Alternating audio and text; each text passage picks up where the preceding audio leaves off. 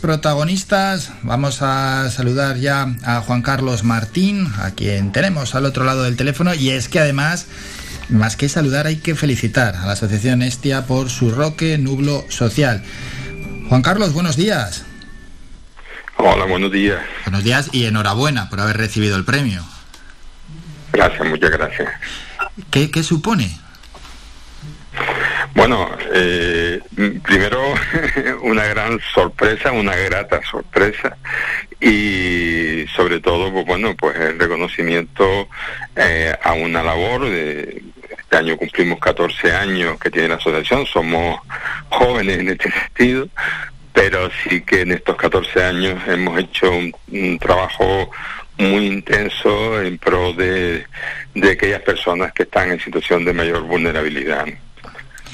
¿Cómo fue la bueno, y también, y también un poco es un premio eh, eh, extensivo o, repartido entre todos los profesionales, todos los voluntarios y voluntarias que eh, están en la asociación y sobre todo, sobre todo a los usuarios y usuarias que se han prestado en este caso a que nosotros podamos trabajar con ellos y aprender de ellos, que creo que es algo muy importante, que pensamos que cuando trabajamos con personas que están en situación de vulnerabilidad, eh, nosotros siempre somos los que les vamos a dar a ellos, pero no contamos que también recibimos mucho de ellos. Claro, y es una mejora y un aprendizaje permanente. Sí, sí, por supuesto. Ahora vamos a hablar ¿eh? de proyectos, programas y de esa evolución de Estia, pero eh, centrándonos un poquito más en el premio, la notificación, ¿cómo fue? Eh, ¿Llama directamente el presidente del Cabildo? Pues sí, a través de la secretaria, la secretaria nos llama y nos dice, mire que el presidente quiere hablar con usted, puede, y, por supuesto como no. y entonces el presidente, el presidente se, se pone y, nos da la noticia que, que, te quedas en... porque es algo que no te espera. En ese momento estás haciendo otro tipo de, de, de tarea. Eh, yo soy profesor de la universidad, pues estaba mirando los correos y tal, y, y, y es algo como que te deja un poco eh, descuadrado, ¿no? Sí, sí, claro. y, entonces, bueno, pues, pues claro, rápidamente eh, responde y como es lógico, pues agradece eh, ese reconocimiento, ¿no? Eso es, y ya pensando en, la propia ceremonia a la que hay que ir, ya se celebró en el auditorio Alfredo Kraus una gran ceremonia. Sí, la verdad que fue muy emotiva, por no solamente por lo que significa, sino eh, también por las otras personas que, que habían sido premiadas y reconocidas, eh, más casi que por el reconocimiento que a uno le hace, por el reconocimiento también que le hacen a las otras personas, que siempre uno piensa que tiene mucho más valor que, que, el de uno, ¿no? Y, y luego creo también resaltar que fue una ceremonia muy bien organizada eh, y digo, muy emotiva no solamente también las personas, sino eh, ligera, ligera en cuanto a que fue mm, rápido las entregas, siempre con vídeos donde se hablaba de la persona o de la institución, y luego también mm, me encantó pues las imágenes que se ponían de Gran Canaria, ¿no? que uno cuando ve esas imágenes dice, oye, eh, qué isla tan maravillosa tenemos y a veces no nos damos cuenta de eso. Muchas veces, muchas veces siempre estamos mirando hacia el exterior y no miramos un poquito para el interior, para el interior para, para conocer lo que tenemos y al final nosotros tenemos que ser los mejores portadores de la isla. Bueno, pues se agradece, me imagino, por todos los presentes que, ah, bueno, se agradece en las galas en general y cualquier ceremonia que sea ligera, que fluya, que vaya rápido y en este caso eh, las distinciones del Cabildo de Gran Canaria fueron, como nos está transmitiendo Juan Carlos Martín, de una manera bastante satisfactoria para todos todos los que estuvieron en el auditorio Alfredo Kraus. Juan Carlos, nos has comentado 14 años de vida ya de la asociación. ¿Cómo ha sido la evolución? Pues mira, pues mm, como te decía, 14 mm, años que se han ido volando, 14 años que han sido muy intensos y muy progresivos en cuanto a lo que es la realización de proyectos. Esta asociación surge como, como brazo ejecutor, por decirlo de alguna manera, de todos los proyectos de investigación que, realizamos en las dos universidades en el ámbito de la infancia, adolescencia y la familia. ¿no?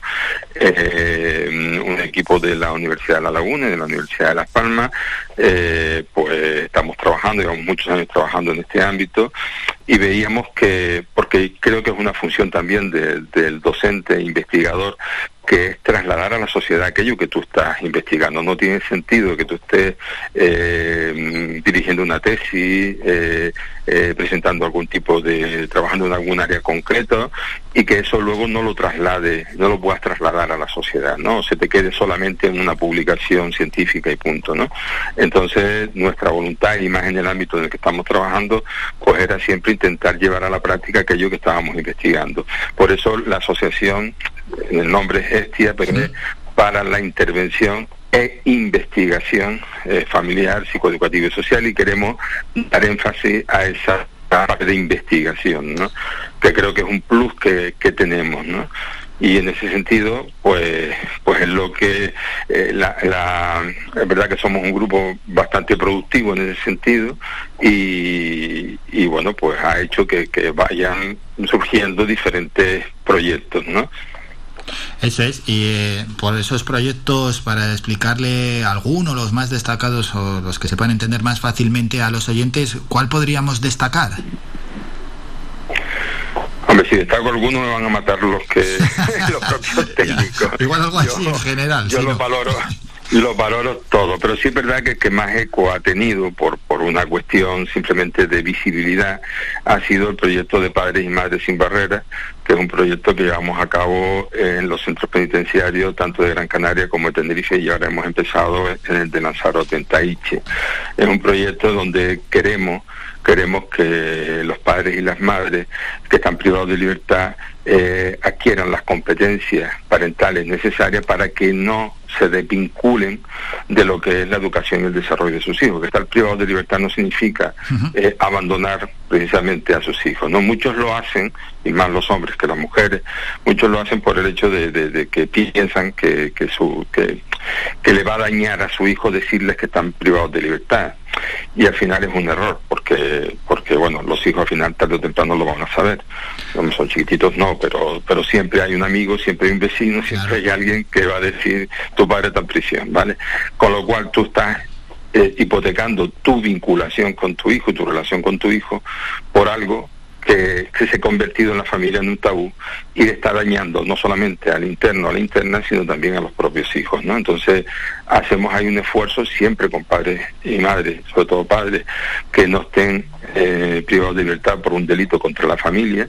Eh, lo que intentamos es que, eh, bueno, pues se mantenga ese vínculo, se mantenga ese contacto, que ese contacto mm, tenga otro cariz, un cariz basado en una relación más positiva, eh, porque también se ha demostrado, se ha demostrado que cuando se mantiene esa vinculación con la familia, el interno con la familia, la reincidencia baja a un 2%, con lo cual blanco y en botella. Si trabajamos ese vínculo con la familia eh, del propio interno, es muy probable que eh, pueda eh, dejar de delinquir o por lo menos no volver a reincidir para entrar otras en prisión. El problema aquí lo que, lo que muchas veces sucede es que le dicen a los chiquillos, bueno, tu padre está embarcado, tu padre está, está trabajando fuera, pero claro, ocultando lo mismo está embarcado tres, tres meses, cuatro meses, cinco meses em, embarcado, que puede pasar, pero no diez años. Ya, diez años pierdes completamente la relación con tu hijo. Bueno, y qué bueno ese dato del 2% y después, en cuanto a la... Sí, reincidencia. Sí, Juan Carlos. Sí, sí, no, que después ese mismo proyecto, de ahí surge eh, también trabajar lo que es el teatro social, eh, porque hemos visto cómo a través del teatro social, el teatro social es un recurso para trabajar todo el tema del desarrollo personal, las emociones y demás, ¿no? Entonces eh, tenemos un convenio con una asociación italiana que se llama Bossi Erranti, que ellos son especialistas en teatro social del oprimido, teatro social en prisión, ¿no? De hecho, la presidenta de la asociación eh, fue directora a nivel nacional de teatro eh, social en Italia y ellos tienen una tradición de todos los años hay un festival donde salen los internos a representar y de cara a la calle sus obras de teatro, ¿no?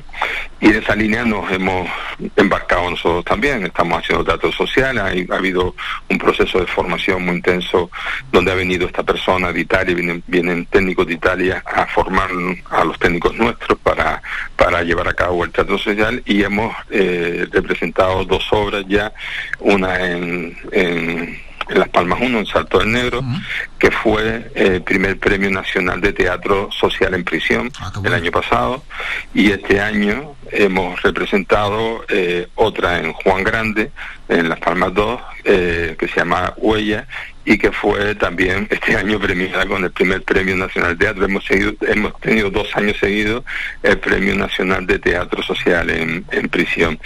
Y ha sido la primera vez en noviembre del año pasado a través del CIT, del Centro Insular de Teatro, del Cabildo de Gran Canaria, donde se ha representado en dos sesiones seguidas, eh, dos días seguidos, la que ganó el año pasado, que es Al Límite, se representó en el, en el Centro Insular de Teatro, donde algunos internos que podían, tenían eh, la condición de poder salir para representar la obra, junto con ex internos o personas que estaban en el tercer, en el tercer grado. Pero eh, fue una representación de los internos y es la primera vez en Canarias que salen internos para representar en teatro la obra y fue un espectáculo. Qué bueno y enhorabuena también por ese trabajo y por esos premios también que se han recibido por parte de esa realización de esas obras de teatro. Y Juan Carlos, no te quitamos más tiempo, brevemente preguntarte cómo miráis desde la asociación al futuro. Pues mira, con mucha eh, esperanza en este caso, porque desgraciadamente las situaciones de vulnerabilidad eh, cada vez son, son mayores, no solamente hemos, estamos pasando por una pandemia eh, importante, donde han muerto millones de personas a nivel mundial, sino que encima somos tan humanos que no, nos apetece también eh, entre nosotros eh, matarnos, ¿no? Y todo el conflicto eh, que está en la guerra de, de, Putin contra, contra Ucrania, ¿no? Y las consecuencias que eso genera a nivel internacional y lo estamos padeciendo ya, ¿no?